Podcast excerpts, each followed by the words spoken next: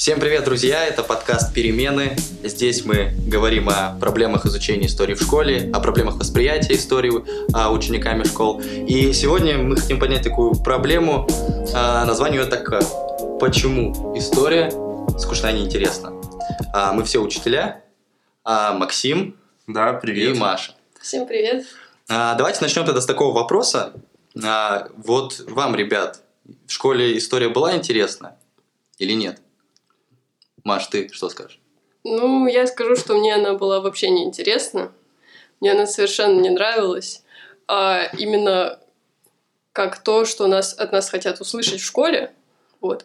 Возможно, в целом, в каких-то моментах, когда мы изучали, например, искусство или каких-то отдельных личностей, просто в разрезе исторического времени было интересно, но этот интерес был такой очень сильно периодически ограничивался 10 минутами одного урока.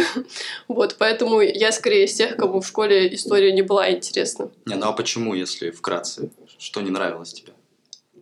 Ну, мне не нравился подход, потому что у меня даже сейчас остались в голове, я могу назвать какую-то дату, например, угу. какое-нибудь сражение, и я не могу сказать, например, какую роль имело и какое место имело это сражение, например, во всей большой войне или или какую роль и место она имела, например, эта война в политике того правителя, который mm-hmm. в этот момент находился понятно, у власти. Понятно. Макс, а ты как в школе относился к истории? Я к ней относился спокойно. Я не могу сказать, что она мне совсем не нравилась. Какие-то уроки мне очень нравились. Но я не могу сказать, что я испытывал прямо какое-то счастье, находясь на уроках истории. То есть он был для меня один из множества предметов и в целом относился довольно равнодушно к школьным предметам. Mm-hmm. И серьезное отношение к истории началось с того момента, когда я понял, что буду сдавать этот предмет на ЕГЭ. И тогда, да, я уже погрузился в весь этот мир фактов, имен, правителей, войн, мирных договоров. А то есть то, что Маше не нравилось, тебе напротив? Ты в это погрузился, и тебе это начало заходить, или как? Ну, знаешь как, то есть, когда 6 лет, получается, с 5 по 11 класс, ты это воспринимаешь больше как фон, mm-hmm. какой-то белый шум. Когда ты начинаешь уже самостоятельно погружаться во всю эту пучину фактов, они для тебя так или иначе начинают выстраиваться в какую-то единую картину, и ты начинаешь испытывать не то чтобы удовольствие, но какое-то удовлетворение. Mm-hmm. То есть начинаешь понимать то, что все эти годы были не напрасны. Но они оказались не напрасны только потому, что, еще раз, я этот экзамен выбрал в качестве сдачи для ЕГЭ. Слушайте, а мне история всегда, мне кажется, нравилась. Угу. Ну, вот в смысле, как некая школьная дисциплина, вот эти какие-то истории, басни о прошлом. Но я с тобой согласен, потому что я тоже к истории начал подходить с точки зрения какого-то такого осознанного, наверное, школьного интереса, именно когда вопрос стал о том, буду я сдавать этот предмет или нет. Вот когда я понял, что я буду его сдавать, тогда я к истории начал относиться более требовательно, что ли. И она начала мне нравиться, как это неудивительно. Вот эти факты почему-то запоминались мной довольно просто и приносили мне даже какое-то удовольствие. Вот я бы здесь добавила еще то, что я не училась в профильном гуманитарном классе, и, соответственно, для меня история, ну и там, например, как и для учеников моего класса, это был такой школьный предмет, предмет как биология, например. То есть его просто нужно было освоить в, какой-то, в каком-то минимальном объеме, и, соответственно, от нас ничего не требовали особо. И поэтому от нас не было какого-то желания над этим работать. И это была стандартная схема, там, выучила один пункт параграфа, рассказал, получил пятерку, получил пять за четверть. Мама счастлива, учительница счастлива, все счастливы.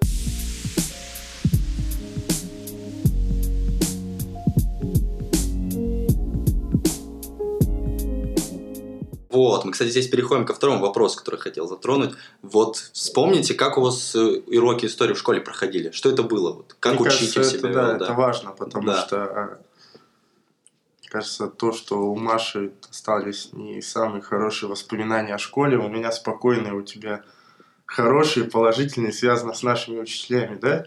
Вот слушай, мне на самом деле кажется, что не совсем так. Вот правда, расскажу такую небольшую, наверное, забавную историю, очень короткую про своего учителя. Она однажды на уроке истории резко начала рассказывать про свою кошку Муську. Это не имело никакого отношения к истории, Вот. И, но тем не менее, и более того, многие ребята, которые учились со мной, они относились к ней максимально, не то чтобы негативно, но скорее как-то легкомысленно, то есть не воспринимали ее всерьез. Поэтому вот у меня с, с преподаванием э, истории в школе интерес никак не связан. Но, тем не менее, я благодарен своему учителю и все подобное, но не об этом. Вот у меня уроки истории проходили, мне кажется, в такой советской э, типичной манере. Учитель ведет урок, следующий урок начинается с того, что учитель спрашивает параграф устно. К чему это приводило? Это приводило к тому, что есть первый пункт параграфа, второй, третий. Каждый ученик класса учил какой-то пункт, поднимал руку, выходил к доске и отвечал на вопрос. И так постоянно, с минимальным привлечением видеоматериалов, тогда было можно, можно уже, да, а, и так далее. Вот. И поэтому история была неинтересна сразу, скажу, в школе, но, наверное, здесь был какой-то личный мой интерес. Ну вот у меня, я не могу сказать ничего плохого про учителя, потому что она была очень харизматичная и очень интересно рассказывала про историю, у нее был большой опыт и так далее. Но при этом у нее был такой очень авторитарный подход, и мы все были в страхе от нее. Вот, поэтому у нас это сводилось к тому, что если на следующем уроке даты, значит, все дрожат и трясутся и зубрят эти даты, которые там были на корке учебника. Да? Поэтому как-то вот этот оно вроде и было интересно, но когда ты живешь с ощущением страха, что тебе это, вот это, ты завтра не будешь на уроке рассказывать, чтобы получить оценку, там, вот эти вот все интересные истории про сколько-то там тысяч платьев, э, какой императрицы? Екатерины второй. Екатерины второй какой-нибудь, да. Вот, а тебе нужно знать там по годам все, все то, что она сделала. Вот, поэтому мне кажется, что сама система контроля знаний, которая, конечно же, необходима для учителей, она все-таки всю харизму учителя, даже при всем ее вот этом мастерстве, немножко стирала, как мне кажется. Нет, вот, ребят, вопрос такой, да, к нашей школьной жизни, когда мы еще были ребятами, учениками, было ощущение, что исторические события друг с другом как-то не особо связаны. Ну, то есть ты учишь некоторый период, вроде как ответил на, про него, прошел его, пошел дальше, а какой-то исторической картины в голове вроде не складывалось. У вас так было в школе? Конечно, это еще связано с тем, что были для нас разные предметы, например, такие предметы, как всеобщая история, история России. Часто не называлось то, что это является звенью одной, одной цепи. Поэтому, да, многие события воспринимались совершенно не связанными друг с другом. Например, у нас а, уроки всегда проводились по одной структуре. Это причины, ход событий и их итог собственно, всех это устраивало, все к этой структуре уже привыкли. Угу. И поэтому я не могу сказать то, что меня это не устраивало. Я даже не могу сейчас сказать, что это плохо, то есть даже с, с высоты своего опыта. Наверное, такой подход был наиболее удобный для учителя, и я не имею права его винить. Ну, давайте как-то резюмируем этот блок. Смотрите, мы как отвечаем на вопрос, а, нам была интересна в школе история или нет? Ну вот э, мне была интересна. И я сейчас секунду закончу, да, мысль. Мне было интересно не потому, что учитель крутой. Просто я, видимо, такой человек, она мне была интересна. Как вам? Тебе, Макс, была интересна? Я понимаю, что этот вопрос интересен, потому что мы затем являлись студентами исторического факультета, да? И, но еще раз я повторюсь, я относился к этому предмету спокойно. То есть соглашусь с Машей, так же, как к биологии, mm-hmm. к литературе. Они мне нравились. И порой были уроки, да, которые вызывали у меня неподдельный интерес. Но я не могу сказать то, что этот предмет меня полностью захватывал. То есть меня интересовали... Вообще в школе меня интересовали много другие вещи, которые к школе и не относятся, думаю, как и многим из нас. Ну, я как бы скажу так, что мне не была интересна история как предмет, потому как именно как наука, да, то есть как рассказ о событиях прошлого. Мне была интересна история как урок, к которому надо подготовиться, получить хорошую оценку, быть довольной, хорошо mm-hmm. закончить четверть, чтобы никого не расстроить, и, и себя, самое главное, не расстроить. Вот, у меня такая черта характера. Ну и с другой стороны, сейчас я уже понимаю как бы подход учителя, почему так делать. Потому что это, во-первых, проще, так подходить. Ты отдал материал, на следующий урок всех спросил, готовы, не готовы, поставил оценки, тебя все боятся, все готовятся, соответственно, ну, это и простой путь, и в то же время результативный. Вот. Но с другой стороны, а, конечно, все-таки хотелось бы, чтобы это было по-другому, но имеем как имеем.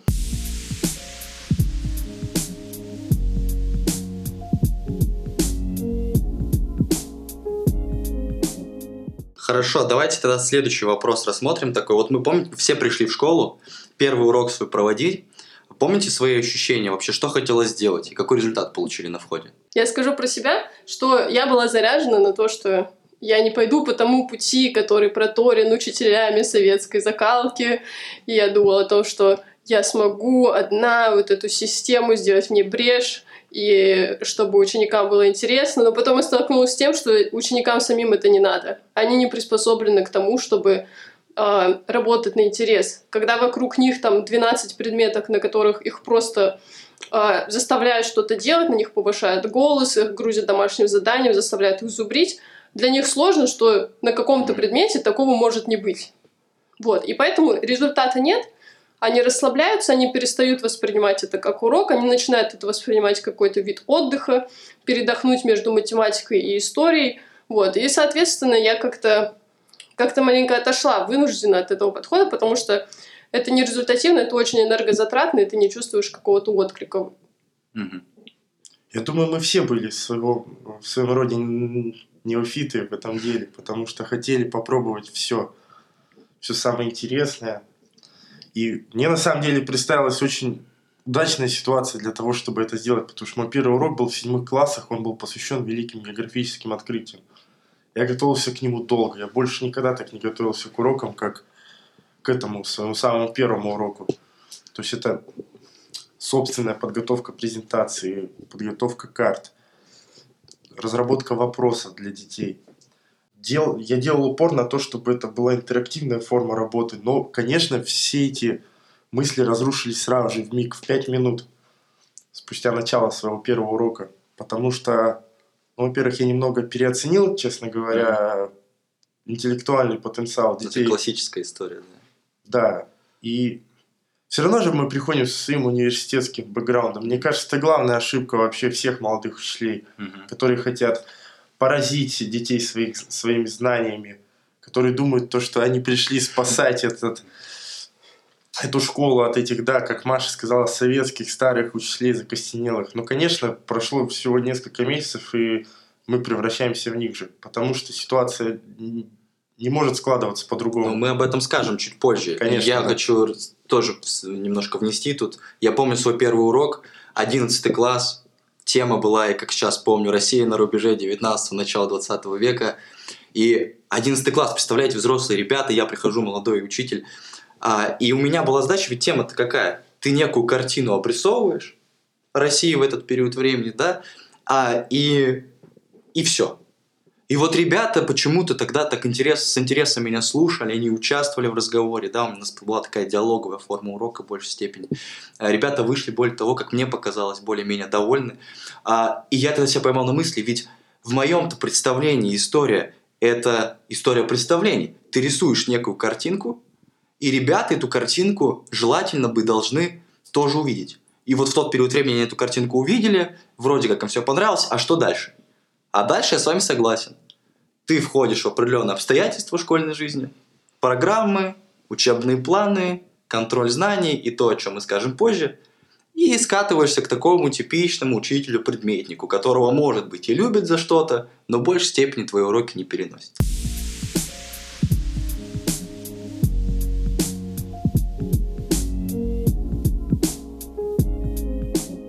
Давайте перейдем к ключевой части, это, собственно, нашего сегодня разговора.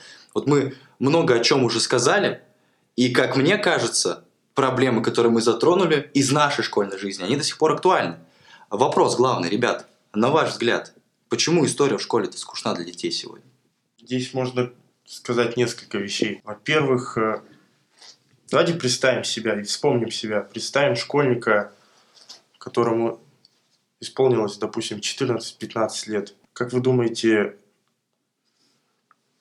как для него будет э, восприниматься сухая информация о событиях, ну, например, 300-летней давности?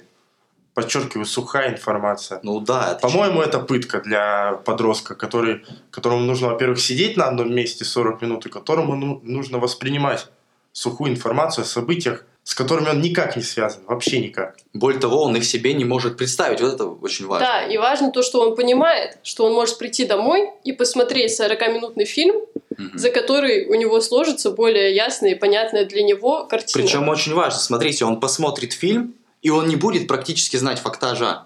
Но он примерно представит себе картину, примерно поймет, кто там был правителем, какие были основные имена и лица, может быть, даже даты какие-то запомнит. Но картинка у него будет. Да? Теперь э, важно понять, почему.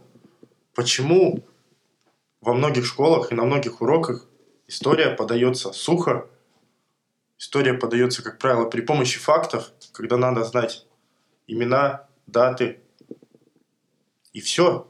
То есть, да, и тогда вопрос, э, что более эффективно, просмотр фильма, самостоятельная подготовка или уроки по истории?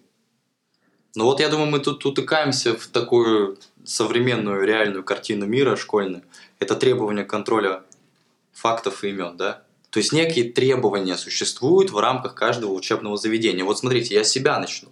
Вот Максим, насколько мне известно, работает с младшими классами. Я работаю с профильными классами 10, 11, а, то бишь, да. И с чем мы сталкиваемся? Ребята профильные, они готовятся к экзамену, они выбрали свои дисциплины, Соответственно, у тебя есть ограниченное количество часов, и ты должен показать некий результат, эффективность да, своих уроков и себя. Соответственно, ты сходишь э, к тому, что просто перечисляешь те самые факты, события, имена, карты, которые будут встречаться им в ЕГЭ. Я, мое мнение таково, что современные уроки истории, они просто автоматически определены требованиями всех контрольных форм, которые существуют.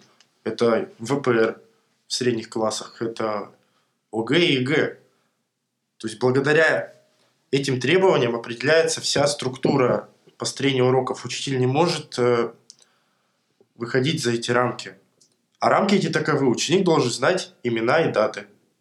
Потому что этого требуют э, государственные экзамены. Мгм. То есть здесь можно сказать про сам экзамен. Сам экзамен это, например, если взять в пример ЕГЭ, это довольно странный набор знаний, то есть который предполагает очень большой объем этих самых фактов. Я вот тут добавлю, да, по Да. поводу этого. Собственно, у меня был недавно случай в школе. Одна девочка подошла ко мне, мы разбирали Первую мировую войну, и она спросила, а, а, в общем, а сколько мы будем изучать Первую мировую войну? Я говорю, у нас по программе, ну, 2-3 урока на изучение Первой мировой войны. Мы, конечно, можем немножко зайти за рамки этой самой программы, попытаться что-то там сделать другое, но мы не можем останавливаться на этом долго. На что она мне отвечает? Я учился в другой школе, у нас было в два раза больше часов истории, мы изучали ее месяц. Я попросил у нее конспект и увидел, что там набор просто фактического материала, причем никак ею не отрефлексировано, как я это понял, я задал написать сочинение по периоду, и девочка, да, показала то, что они факты просто знает, но совершенно, как у нас, да, принято было говорить на факультете, не понимает. Знает, но не понимает. И вот это проблема, да, и такое постоянно ты видишь. Что еще тут можешь сказать? Вот часто я вот здесь добавила, что вот есть такая, особенно сейчас среди родителей, а, убеждение, что вот учитель не научил, Мгм. да, чему-то. И с этим часто сталкиваются в том числе учителя. Конечно, я не отрицаю, есть в, школе, в школах действительно учителя, которые, э, ну, скажем откровенно, для них это просто рутинная работа, они не отличаются каким-то выдающимся талантом, они не отличаются какими-то новыми подходами, вот. Но в то же время есть такие выдающиеся учителя, у которых действительно их- есть харизма, они яркие личности, и они привлекают учеников. Но если, во-первых, у него есть требования, он знает, что у него сейчас будет восьмой класс писать ВПР, он должен эти результаты проанализировать, еще написать, как он с ними будет потом работать, с теми детьми, которые якобы не успели, да, соответственно, ему приходится его харизму на некоторое время положить как бы в карман, да, и я думаю, что это все-таки немного тоже смазывает их э, стремление к тому, чтобы детей очаровывать своим предметом, это во-первых. А во-вторых, я думаю, что все-таки есть проблема учеников в том, что, ну, скажем откровенно, многие дети не реализовывают весь свой потенциал в полную меру, и каким бы ни был харизматичным, выдающимся учитель, он может знать на самом деле все эти факты про Первую мировую войну и быть ходячей Википедией по этой теме, дать все им под запись. Вопрос, что они из этого усвоят, Вопрос, какие сделают они из этого выводы, в каком настроении они придут на урок, как они в целом к этому всему относятся, как они устали, и от этого будет зависеть в том числе, и как они это будут потом оценивать. Да? Мгм. Вот. И, и мне кажется, что это такой комплекс проблем, и учитель здесь на самом деле не, не ключевое звено. Окей, да, но тут еще нужно сказать, что все-таки очень много преподавателей истории, да, они ну, не харизматичны, что называется. И это полдела на самом Полдела, деле. Потому да. что, мне кажется, в, так- в таких предметах, как история, литература, харизма учителя Да. и его личностные качества очень важны. Они очень важны, мне тоже кажется, они И очень важны. да. мы сами немало знаем примеров, да, когда Да. человек действительно блестяще подготовлен с точки зрения Методическая работа. да. Мет- с методической точки Да. зрения, просто с точки зрения знаний истории. Но его личностные качества мешают ему Да, весь да. этот потенциал реализовать. И это проблема. Да, проблема воспри... восприятия просто Да. учителя. Да, она стоит. Хорошо, ну тут наконец, да, наверное, надо вопрос методов сказать. Да, вопрос методов, вкратце скажем. Мне кажется, что школа до сих пор, да, боится инноваций. Школа боится инноваций, да, это вообще парадокс, потому что такая прогрессивная форма культуры, как образование, на самом деле в форме института у нас в современной России является одной из самых консервативных, потому что школа очень боится, например, телефонов. Школа очень боится, да вообще всех электронных устройств, хотя уже существует очень большое количество ресурсов, которые помогают сделать телефон помощником ученика, помощником учителя, а не врагом. Это, конечно, не реклама, но, например, приложение Kahoot, одно из моих любимых, когда э, можно весело, быстро, например, актуализировать знания по пройденной теме. Это первый момент. Если мы говорим про методы и в целом про методическую работу, здесь нельзя не сказать в целом про содержание программ по истории, потому что, например, то, что меня всегда поражало, да, это вот это грубое разделение, то, о чем я уже говорил сегодня, истории на всеобщую историю, историю России. Не всегда учителям поясняется то, что это есть один предмет, да, то, что история России – это часть всеобщей истории. И очень часто, например, в учебнике по всеобщей истории какие-то факты из истории России и вообще России не упоминаются. Мгм. И поэтому у детей создается такое впечатление, то, что они изучают два разных предмета, и что это каких-то два разных мира. И они не понимают то, что эти события из всеобщей истории, истории России могли происходить одновременно друг с другом. И это любопытно. Да, смотрите, хорошо, мы с вами разобрали какие-то там проблемы, которые сегодня есть. Но Почему я думаю, это история самые такая? основные. Да, это основные, такие понятные для нас. А, ну давайте вот к такому вопросу-то главному, наверное, обратимся.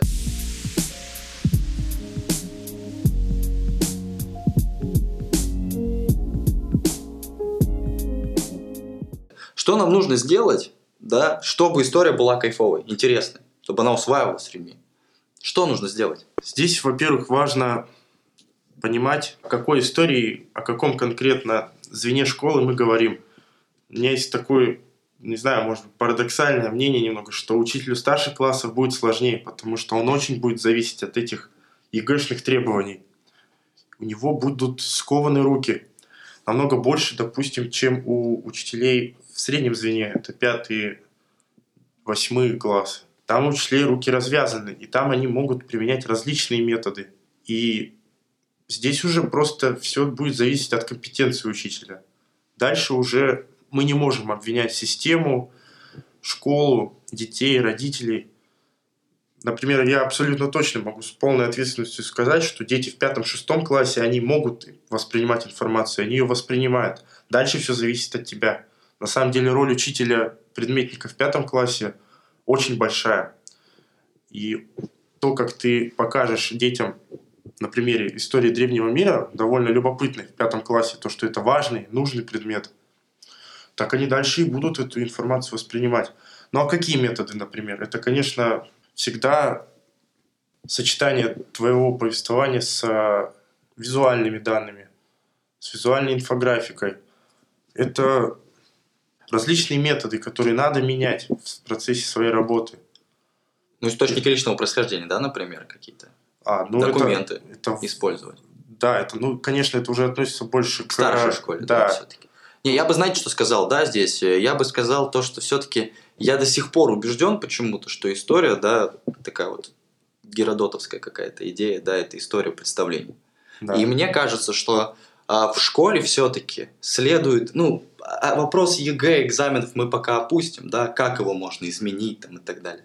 Мы говорим здесь о другом. Мне кажется, школа должна ориентироваться с точки зрения исторического образования на а, вот, формирование картины мира. То есть, если будет сформирована некая картина мира, у школьника автоматически будет возникать интерес изучать историю. Вот э, часто я сталкиваюсь с тем, что школьник не понимает, он не чувствует периоды.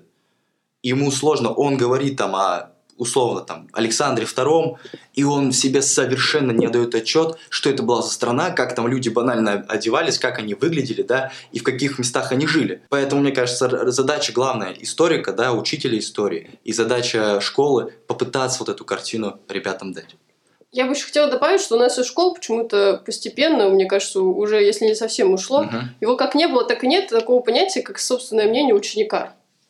Вот. И мне кажется, что история и обществознание – это такие предметы, где у учеников может быть свое мнение, свое отношение, свои оценки каких-то исторических событий. И при всем уважении к учителям-предметникам, я все-таки предполагаю, что, ну, я думаю, здесь вы со мной согласитесь, я знаю, что вот, например, Антон это часто применяет в своей работе, что 10-15 минут из двух часов да, там, в день можно уделить на то, чтобы провести какую-нибудь имитацию дебатов или что такое. Понятно, они будут выражаться коряво. Скорее всего, их мнение будет э, зависеть от того, что они слышали дома, каких блогеров они там смотрят и так далее. Но все-таки мне кажется, что вот интерес в том, чтобы свою точку зрения сформировать, потому что они знают, что им придется высказываться перед своими одноклассниками, да, что для них в любом возрасте, там, начиная с шестого класса, является очень большим значением, что о них подумают другие.